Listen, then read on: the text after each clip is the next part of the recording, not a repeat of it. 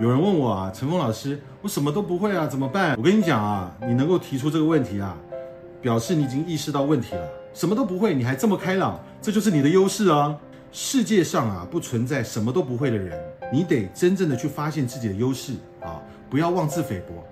各位，什么叫做自信？自信啊，不是别人肯定你啊才叫自信，那叫他信啊。有人说，哎呀。小姐姐你好漂亮啊！好多人称赞啊，小姐姐好漂亮，小姐姐就很有自信了。小姐姐对自己的长相、对自己的颜值就特别自信，因为所有人啊，身边的人都夸她好看，所有人都觉得你好看就是好看。突然有一天，有人说：“哎，小姐姐，你长得好丑啊！我就没见过你这么丑的人。”瞬间啊，这个小姐姐信心崩塌了。这种东西啊，不叫自信，那叫他信。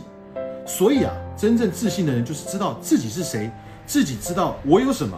自己知道我想去哪里，所以你的自信不是建立在别人对你的评价基础之上。所以我告诉你，自信是建立在对自己有准确的认知、客观的认知。你一定有一些你独特的地方。所以啊，我希望你能够找到自己最独特的那个点，不要妄自菲薄，不要自己给自己设限。其实啊，每个人啊都有自己的特点。好多人说啊，他出生起点比较高，一出生就是富二代。你也不要去羡慕那些富二代啊。其实啊，很多富二代啊，过的生活啊，也是非常纠结痛苦的啊。因为他成功了，别人就说啊，你是靠你老爸；他不成功啊，人家就会说，哎，你看你起点那么高，还做成这个鬼样子啊，什么都不会啊。